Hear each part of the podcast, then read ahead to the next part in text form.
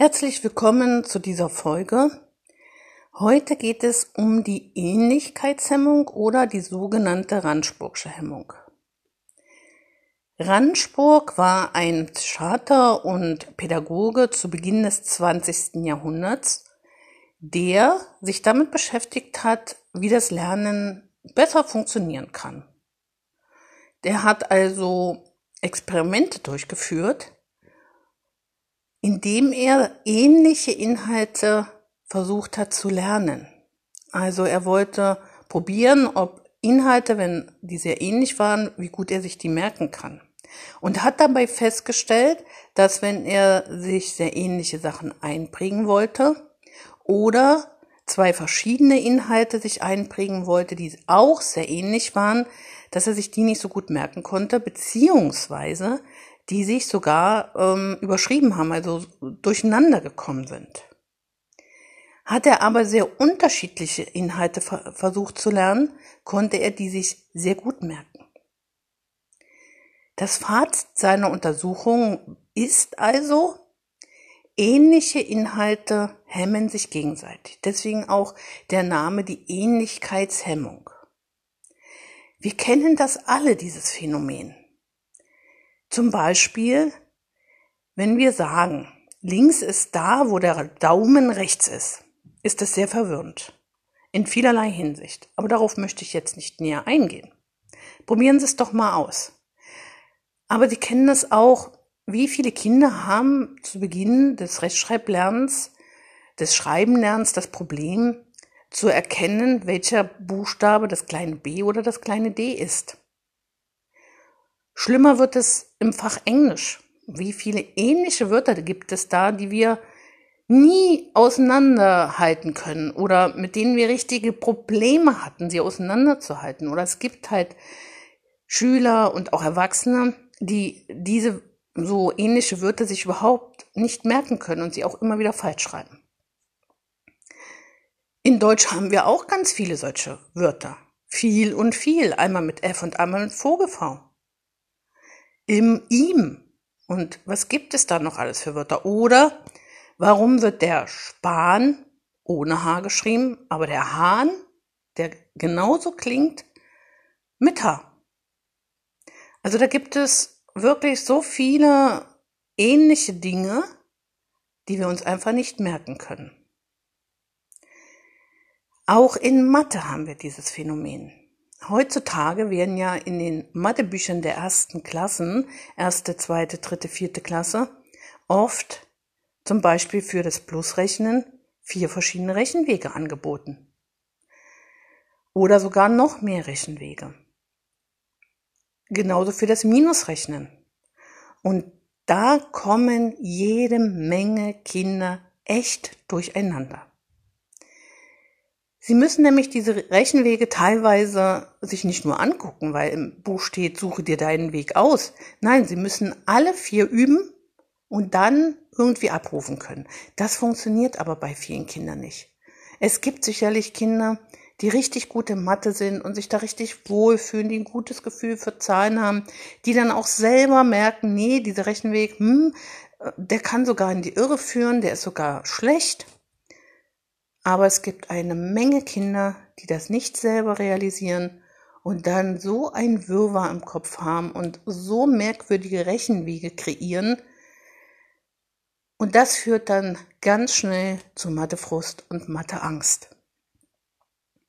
Also, die Ähnlichkeitshemmung ist daran unter anderem schuld. Wenn wir also sehr ähnliche Dinge zu schnell hintereinander lernen, kann das zu dieser Verwirrung führen.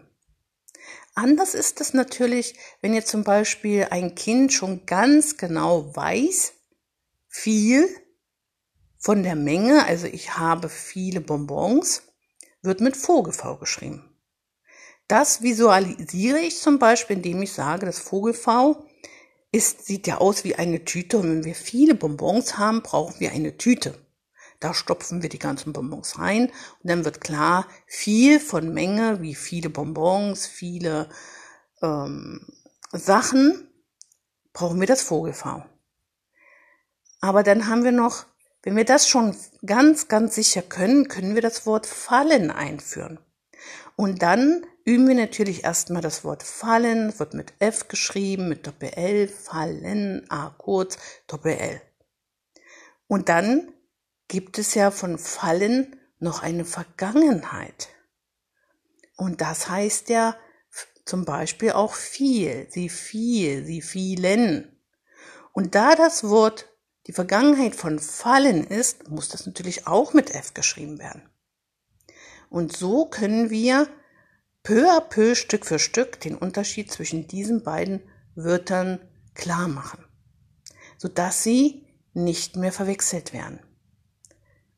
Aber das ist wirklich auch für viele Kinder ein Problem, wenn diese Wörter nicht richtig erarbeitet werden, also nicht genau erklärt wird und sie es einfach nur so schreiben müssen.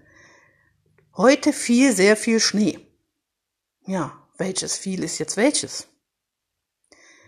Wenn man das nicht vorher wirklich richtig gut erklärt hat, ist das für viele Kinder schwer, aber auch wieder nicht für alle. Also, was möchte ich damit sagen und damit wirklich empfehlen?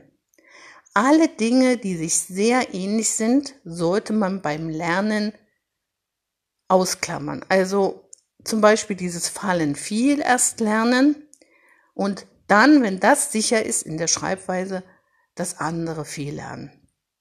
Oder gerade englische Vokabeln, die sich sehr ähnlich sind, sollte man das eine Vokabel erstmal richtig lernen, bis sie sicher ist und dann später die andere Vokabel lernen. Und dann auch am besten noch im Sinnzusammenhang. Und genauso ist es mit Mathe. Warum können wir nicht erst einmal plus so lange üben mit einem Rechenweg, bis dieser Rechenweg sicher ist? Warum? Wenn der Rechenweg für alle Kinder sicher ist, dann können wir Minus einführen.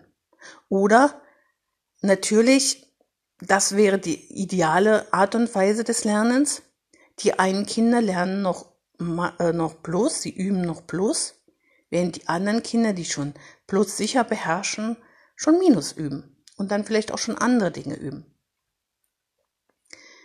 Es ist wichtig, dass wir darauf achten, denn leider haben die, Verla die meisten Verlage noch nichts von der Randsburgschen Hemmung gehört. In vielen Büchern hat dieses Wissen der Ähnlichkeitshemmung gar nicht äh, Einzug gehalten. Also sie sind dort nicht berücksichtigt, diese Erkenntnisse zur, äh, zur Ähnlichkeitshemmung.